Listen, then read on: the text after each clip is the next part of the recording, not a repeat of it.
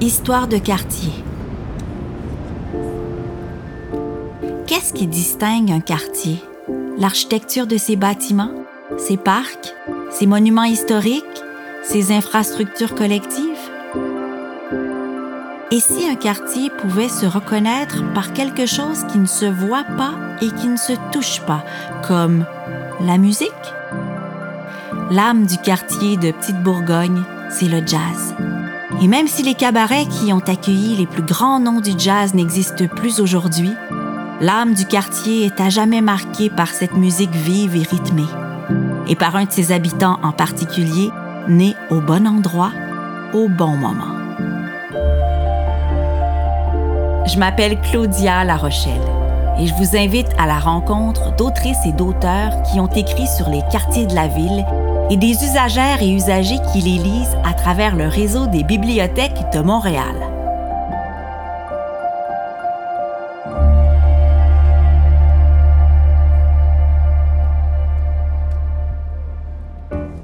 Mauricio Segura est un auteur qui incarne bien sa ville. Ses histoires se déroulent un peu partout dans la métropole, dans les quartiers Côte-des-Neiges, Notre-Dame-de-Grâce, Montréal-Nord, Petite-Bourgogne. Chaque fois, il arrive à capter l'âme des lieux à travers les personnages qui les façonnent. Comme dans Oscar, paru en 2016 aux éditions Boréal, où Mauricio Segura reconstitue les plus belles années de l'arrondissement de Petite-Bourgogne celle du jazz des années 20 aux années 70, à travers la vie de l'un de ses plus illustres ressortissants, le brillant pianiste jazz Oscar Peterson.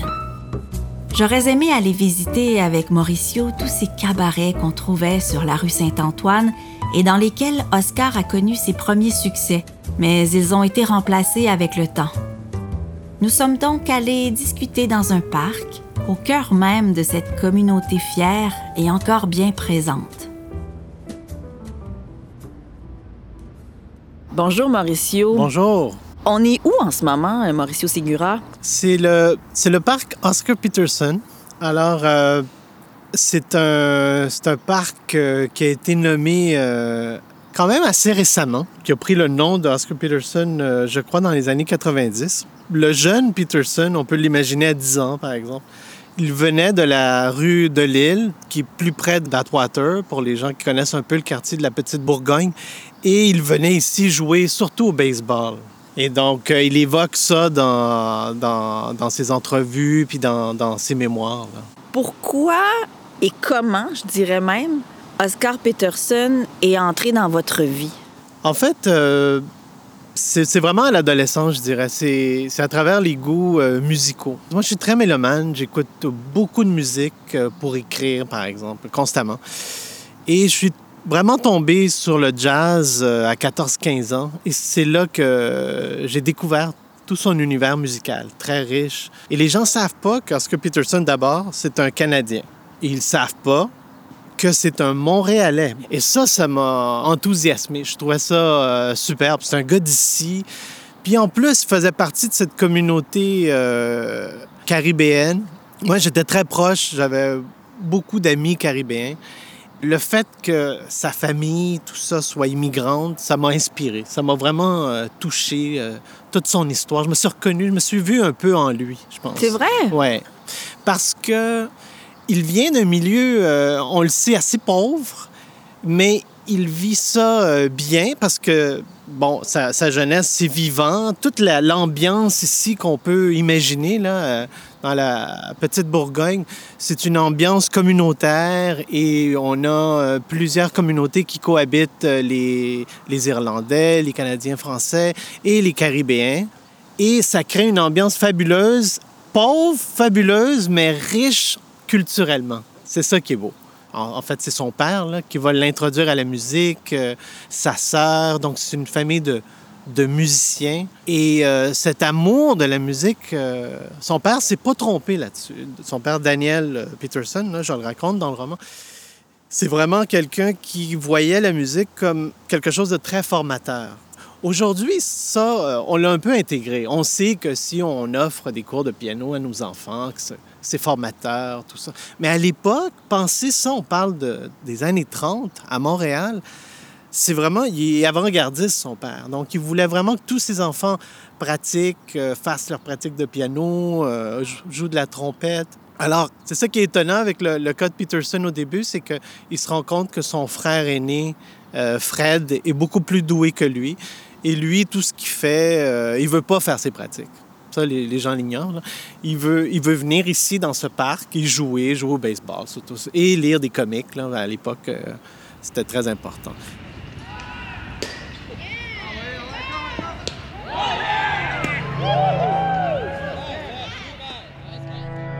Il traversait au pas de course deux ou trois rues en diagonale, chassait les chiens errants qui lui reniflaient le derrière, saluait de la main les connaissances qu'il croisait, et en entendant la pluie de notes que son frère soutirait au piano familial, qui infailliblement lui rappelait un gangster sourd déboulant l'escalier d'un bar, il rentrait chez lui en esquivant les mélomanes attroupés devant la porte. Il s'arrêtait au-dessus du salon pour suivre les doigts de Brad qui volaient au-dessus du clavier, puis un sentiment de joie l'envahissait, mêlé d'un inexplicable accablement. Qu'éprouvait-il au juste? À la fois une admiration profonde pour son frère et déjà le vent tiède de la jalousie La fierté d'être de la même famille qu'un surdoué, en même temps que le dépit de constater qu'il n'était pas un élu À contre-coeur, il saisissait la trompette pour gagner sa chambre et répétait à la hâte les exercices que lui imposait son père. Mais pourtant, il y a eu un déclic, Mauricio, à un moment donné. Euh, Oscar Peterson, il a décidé quand même de, se mettre à faire de la musique. Il a lâché le baseball. il a lâché le baseball, c'est ça. Il a lâché le baseball. Non, la, la, vie de Peterson, pour un romancier, c'est magnifique parce que tout est romanesque. On dirait qu'on est dans un roman du 19e siècle, euh, Dickens un peu, mm-hmm, parce qu'il y a le fléau de la tuberculose qui arrive et emporte son frère qui est le génie de la famille, c'est Fred, qui était celui que tout le monde disait, bon, c'est lui le grand doué de la famille. Et Peterson va passer 13 mois au euh, Children's Hospital. Et c'est là, complètement euh, cloîtré, reclus, qu'il tombe sur un vieux piano euh, dans l'établissement médical. Et c'est là qu'il va découvrir, il va se rendre compte que la musique, c'est magique et que ça va jouer un rôle euh, primordial pour le reste de sa vie. Il veut combler l'absence de son frère parce qu'il voit le désarroi de ses parents. Donc, il se met au piano et c'est lui qui va devenir le, virtuose du piano. Il avait à peu près 10, 11, 12 ans. Donc, on parle de la moitié des années 30. Est-ce que c'est pour ça que son père a voulu se jeter dans l'eau du canal de la Chine à un moment donné, le, père d'Oscar Peterson? Non, en fait, c'est plutôt Oscar lui-même. On parle des années 40, là, c'est déjà presque un, jeune adulte. Et il entend pour la première fois un un, pianiste américain qui s'appelle Art Tatum. Et Art Tatum était aveugle et jouait hyper vite. C'était un grand virtuose. Et Oscar Peterson avait, il faut le dire, ça, il était très compétitif. Il voulait être vraiment top. Top. Il n'était pas là en musique, ah, je vais être un pianiste comme un autre. Non, non, non, c'était pas ça. C'était vraiment, je vais devenir le plus grand pianiste de jazz au monde. C'était ça son idée. Et donc, en entendant Art Tatum, il est tombé dans une dépression qui a duré des mois. Il a lâché le piano et euh, il est devenu euh, docker, pas loin d'ici, au Vieux-Port de Montréal. Et il, a dit à son entourage, je ne jouerai plus maintenant de piano parce que je ne peux pas être le meilleur. Et c'est là qu'il vit comme une sorte de, de, dépression. Il a un peu des tendances suicidaires. C'est la scène qui ouvre mon livre.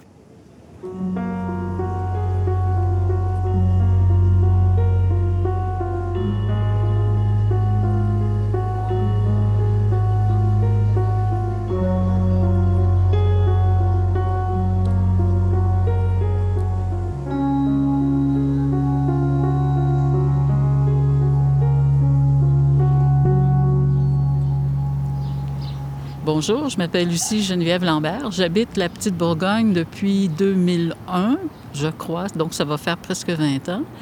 À ce moment-là, le, quartier était peut-être mal considéré. J'avais des amis qui ne voulaient pas venir me voir parce que le quartier avait mauvaise réputation. Mais euh, c'est ça, le, le quartier a beaucoup changé. C'est- moi, je trouve ça épouvantable de voir l'embourgeoisement. Il y a encore beaucoup de clivages.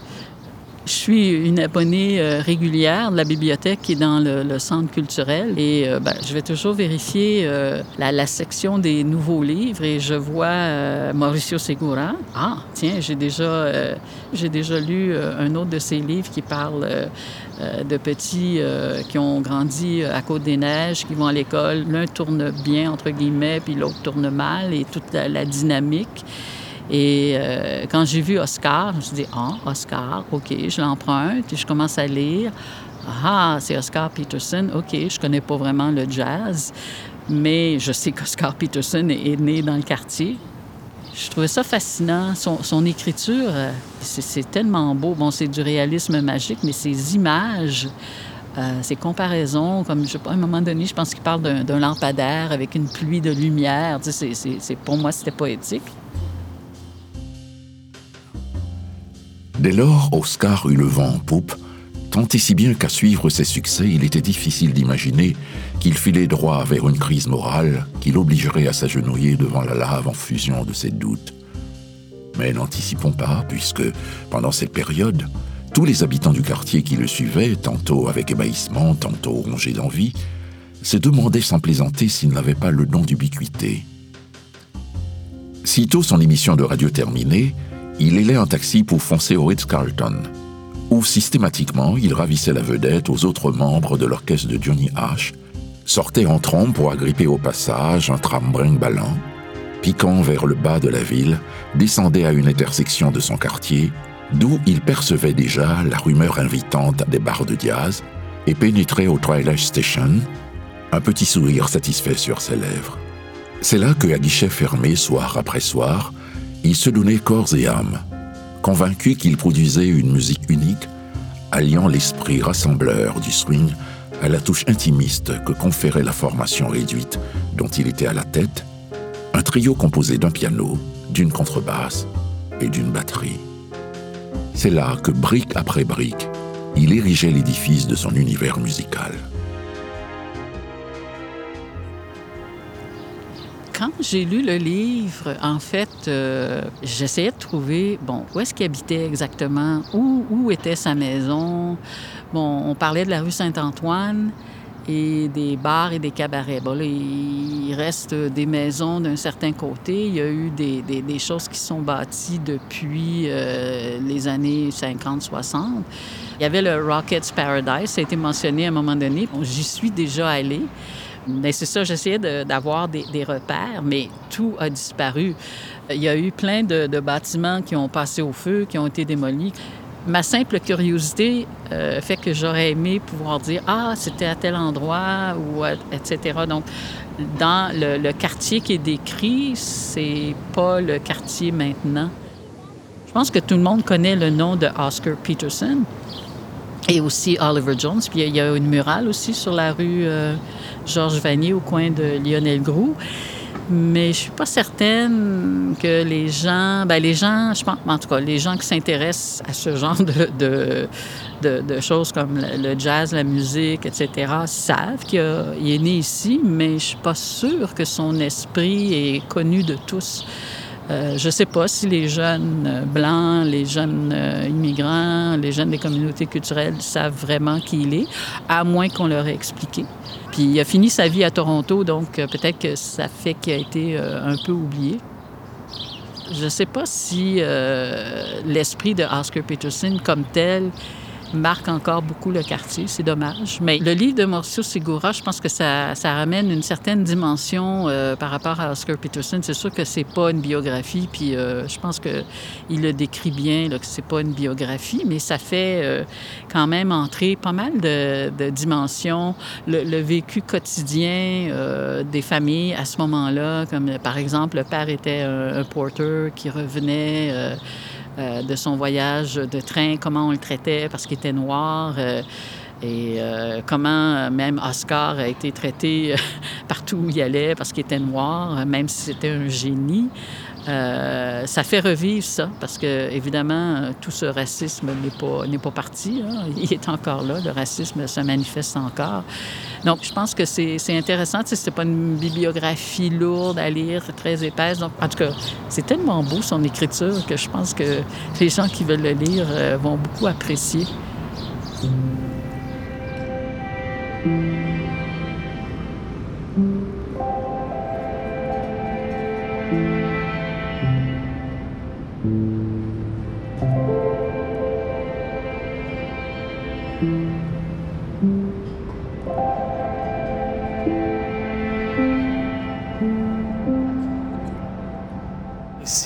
Euh, c'est une murale qui est sur rue des Seigneurs, au milieu du quartier de la Petite euh, Bourgogne. Puis j'ai toujours beaucoup aimé cette murale parce que je trouve que je parlais de la magie de, sa musique. Il y, a des musiques qui vont moins de ce côté-là, du côté de, la magie, mais c'est un, une murale qui, euh, rend bien tout euh, ce côté euh, fantastique un peu de sa musique. Et bon, on voit Oscar Peterson à trois moments dans sa vie. Donc, on le voit ici à la gauche. Là, on le voit vraiment jeune homme quand il jouait peut-être euh, à CBC, jouait à l'Alberta Lounge, quand il n'est pas encore, n'a pas encore sa carrière internationale, mais il est euh, une vedette locale. Ça, c'est clair. Et après ça, on a Oscar euh, vraiment dans l'Oscar de la maturité, c'est-à-dire les années 60, 70, on le voit en train de poser avec sa main un peu sous le menton. Ça, c'est vraiment l'Oscar qui ne cesse de faire des tournées mondiales. Donc, il, s'éloigne de sa famille. Et là, il vit un petit drame aussi parce qu'il il voit pas vraiment ses enfants grandir. Et quand il revient, bien, ses enfants ont tellement grandi, il se sent un peu étranger par rapport à sa famille. C'est pas moi qui le dis, c'est lui-même qui le dit dans un documentaire. Il se sent l'obligation d'être euh, le père pourvoyeur. Donc, continuer ses tournées à travers le monde, à Tokyo, on peut l'imaginer, à la salle Playel, à Paris. Euh, il est vraiment en demande mondialement. Donc, c'est cet Oscar-là. Puis, au, centre, on a le Oscar vraiment euh, des années 80 et 90 et je dirais même après son accident euh, cérébrovasculaire en 1993. Et c'est un Oscar vieillissant qui a perdu vraiment la capacité de jouer très vite avec sa main gauche parce que toute sa partie gauche du corps est paralysée. Et donc, il doit, euh, avec beaucoup de résilience et beaucoup d'efforts et beaucoup de détermination, il fait de la réhabilitation et il se remet à faire des tournées mondiales dès 1994. Donc, malgré le fait qu'il joue beaucoup moins vite, mais les salles sont encore pleines euh, partout dans le monde, les gens veulent le voir. Donc, c'est ça que je trouve magnifique. La murale rend compte là, de trois étapes dans sa vie et, c'est un bel hommage aussi à, à, Montréal. En bas, là, on voit, c'est vraiment, on reconnaît la, la ville de nuit, là, comme on pouvait peut-être euh, l'imaginer dans les années 30, 40, les belles années euh, du jazz à Montréal. Mauricio, est-ce que vous pourriez comparer le lien que Oscar Peterson avait avec la musique et votre propre lien avec l'écriture, par exemple? Euh, je dirais oui et non. C'est-à-dire, d'une part, euh, pour Peterson, il y avait quelque chose comme de vie, de mort.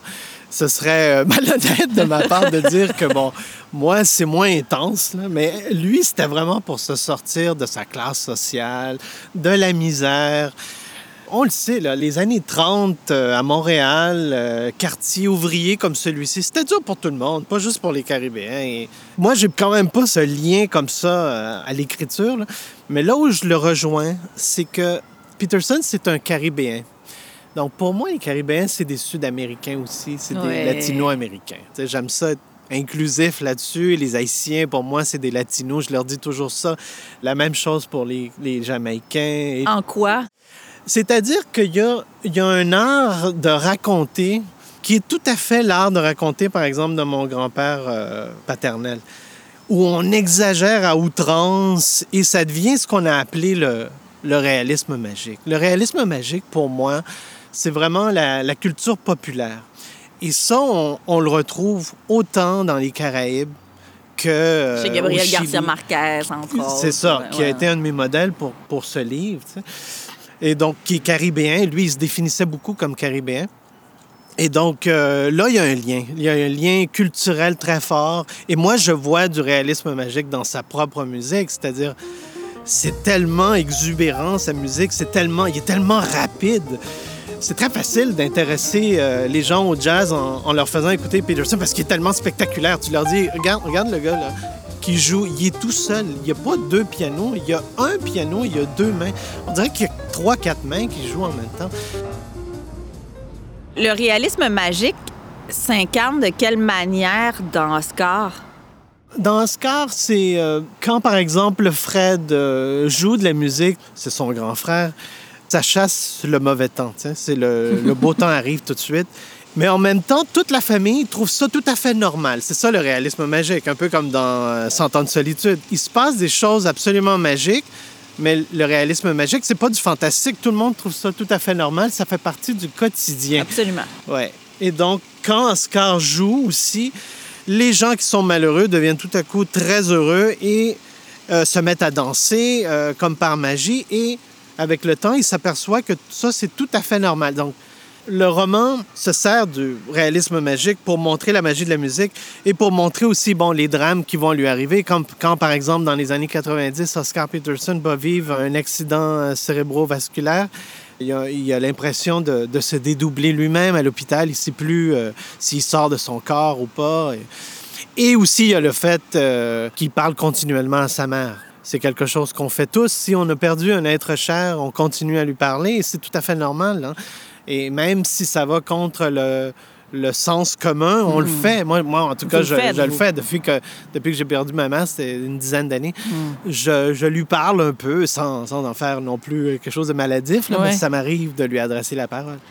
Dans Oscar, vous ne nommez pas les noms. Vous trouvez des pseudos à, à tous les personnages. Pourquoi? je me permets toutes sortes de libertés. C'est-à-dire que dans une bio, il y a des angles morts, il y a des silences. Et l'écrivain, ben, c'est un peu comme, c'est comme ça que je vois ça. Le, le romancier est là pour combler ces, ces silences, ces, ces choses non dites. Il y a beaucoup de choses qu'on ne peut pas dire aussi au sein d'une famille. Il y a des tabous au sein de la famille Peterson. J'ai essayé aussi de, d'apporter un éclairage à, à, ces, à, ces, à ces tabous. Par exemple, son père qui était très sévère aussi. Par exemple, la, la douleur du deuil, perdre... euh, Le fils. oui, c'est ça. Perdre euh, Fred, euh, Brad. Ah, ça- donc oui. ça, c'est dur pour eux. Donc, on peut, on peut faire des entrevues, mais on n'aura pas grand-chose. Je veux dire, mais là, là, le romancier peut combler ses trous. Comment avez-vous insufflé, Mauricio, votre euh, culture, vos origines chiliennes euh, dans ce, dans ce roman-là, Oscar? Il faut que je me retrouve en lui. Il y a des aspects chez lui, là, par exemple, le rapport qu'il a à sa mère. Moi, j'avais un rapport très intense aussi avec euh, ma mère. Euh, la mère joue un rôle important. Je me retrouve chez lui là-dedans. Euh, dans sa condition d'immigrant aussi, pour moi, évidemment, c'est beaucoup moins intense que pour lui. Il a été victime là, de racisme. Il jouait au Ritz, notre Ritz, ici sur la rue Sherbrooke. Il faisait partie d'un orchestre qui s'appelle l'orchestre euh, Johnny Holmes. Et il était le seul Caribéen de tout euh, l'orchestre. Il y a des fois où les propriétaires leur disaient ben, Vous pouvez pas jouer ou le pianiste qui est là, il peut pas entrer. Lui a vécu tout ça. là.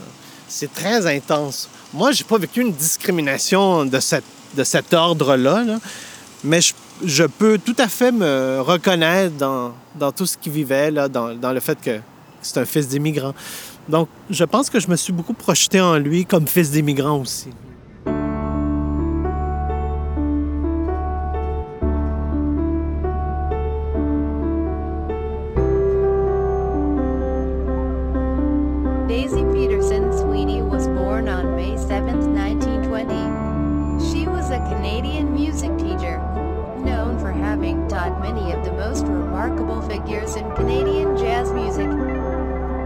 Donc ça, c'est une murale assez récente. C'est une murale qui se trouve euh, au coin de Saint-Jacques et Saint-Martin, donc à peine à une rue de la murale d'Oscar Peterson. C'est une murale qui représente euh, Daisy, c'est sa sœur aînée. C'est elle qui lui a appris vraiment, qui a été son premier professeur de piano.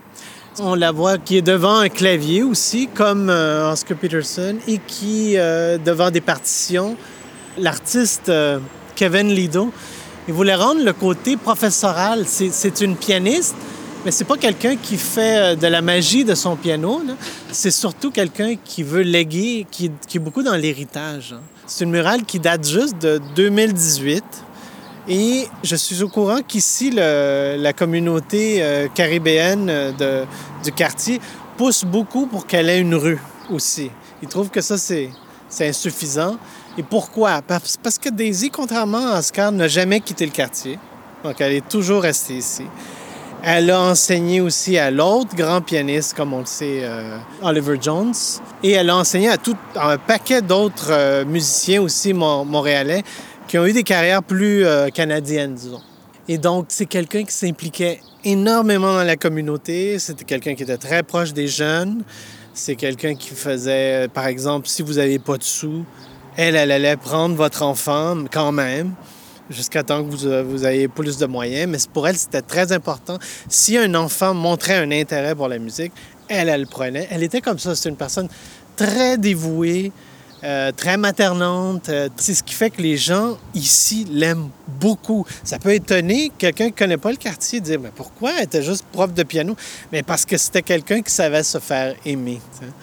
Et donc, euh, c'est une figure très attachante, euh, Daisy Sweeney, qui porte le, le- le nom de famille de son mari. Est-ce que vous l'avez déjà rencontré, Oscar Peterson? Je lui ai parlé au téléphone. Ah, c'est vrai? Je l'ai vu jouer deux fois. Wow. Et je- j'ai parlé à sa sœur, euh, Daisy. Il était comment dans vos rencontres? Est-ce qu'il était vif, euh, gentil, généreux? En fait, il était à cette époque-là, il était assez affaibli. Ah ouais. Je dois dire ça. Il- mais il était euh, content. Il parlait français. Oui, tout à fait. Il, parlait, il, il se faisait un devoir de parler français. Et c'était quelqu'un qui... Moi, j'ai toujours senti ça, qui était resté très attaché à Montréal. Et moi, je pense qu'il aurait voulu rester à Montréal, mais Montréal l'a un peu ignoré parce que Montréal était rendu ailleurs, c'était les boîtes à chansons. Là, on fait l'histoire de la musique au Québec. C'est le, le Québec avait besoin aussi de se retrouver soi-même.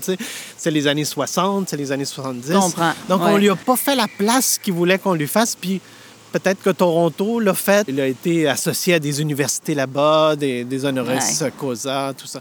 Mais parlons-en justement de la place du jazz, parce qu'ici, il y avait des boîtes de jazz, des clubs de jazz, puis c'est ici aussi, dans le quartier, Ouais. euh, Petite Bourgogne, que Oscar Peterson a fait ses classes, ou en tout cas a rencontré son public. Oui, tout à fait. L'histoire du jazz ici, comme on, comme on le sait, on a ce grand festival de jazz de réputation internationale, mais c'est pas un accident.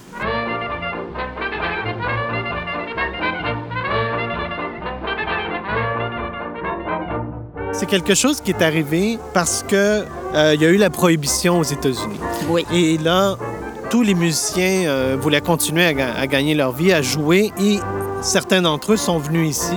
Là, on est dans, après la prohibition, c'est-à-dire on- dès les années 20, on peut dire ici, il, y a- il commence à avoir des clubs de jazz. Et ça devient une ville festive. À la on- naissance d'Oscar Peterson, finalement. Voilà, c'est ça, c'est ça, exactement. À la naissance, ça, à la naissance. Ben oui. C'est ça, il naît lui, puis il veut reproduire la musique de, de son enfance. Et donc là, sur la rue Saint-Antoine, qui s'appelait la rue Craig avant, il y avait beaucoup euh, de clubs de jazz. Et ce qu'on appelait The Corner, c'est exactement là où se trouve le Centre Bell. Oui. C'est vraiment là. The Corner. The Corner, qui avait le Café Saint-Michel, le Rockhead's Paradise, qui étaient les clubs les plus importants.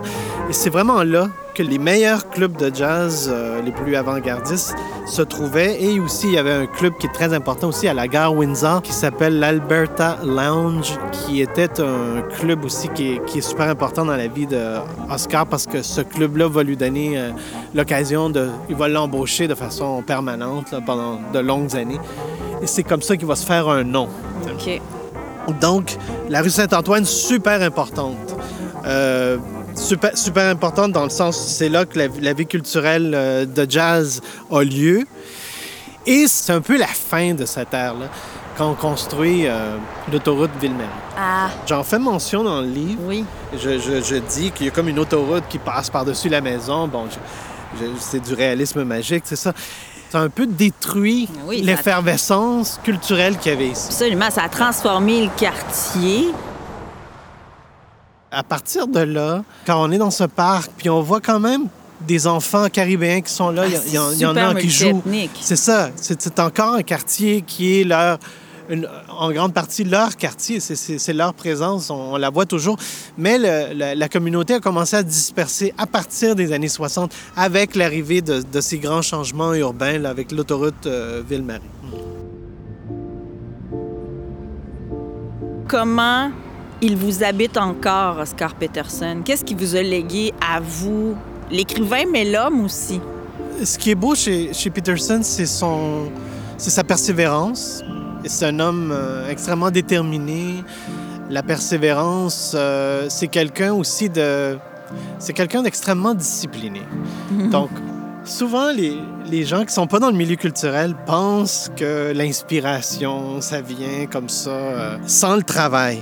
Et c'est un homme qui, jusqu'à la fin de sa vie, là, euh, se faisait un devoir de pratiquer six heures par jour. Et donc, ça, même des gens comme Dizzy Gillespie, des très grands du jazz, vont le dire. Il disait ça, de lui, là, s'il est bon, Oscar Peterson, c'est parce qu'il travaille tellement fort. Cet homme qui travaille si fort pour parfaire son art, ça, ça m'inspire beaucoup. Ça, je, trouve ça euh, merveilleux. C'est pas quelqu'un qui, comme ça, qui allait au gré de l'inspiration, qui se laissait aller. Il prenait ça très au sérieux, son art. Et ça, ça je trouve que c'est une source d'inspiration pour quiconque est un artiste. J'espère qu'on vous a donné le goût de lire le livre Oscar de Mauricio Segura et de visiter le quartier de Petite-Bourgogne à Montréal. Vous pouvez emprunter votre copie du livre dans l'une des bibliothèques de la ville de Montréal. Demandez en même temps à votre bibliothécaire de vous faire écouter les autres épisodes de la série Histoire de quartier ou écoutez-les sur le site de la ville de Montréal au montréal.ca. Merci à Mauricio Segura de nous avoir fait visiter le quartier de Petite-Bourgogne et merci à l'usagère de la bibliothèque, Lucie Lambert, de nous avoir parlé du livre. La série Balado Histoire de quartier est une production du réseau des bibliothèques de Montréal et une réalisation du studio de Balado Récréation.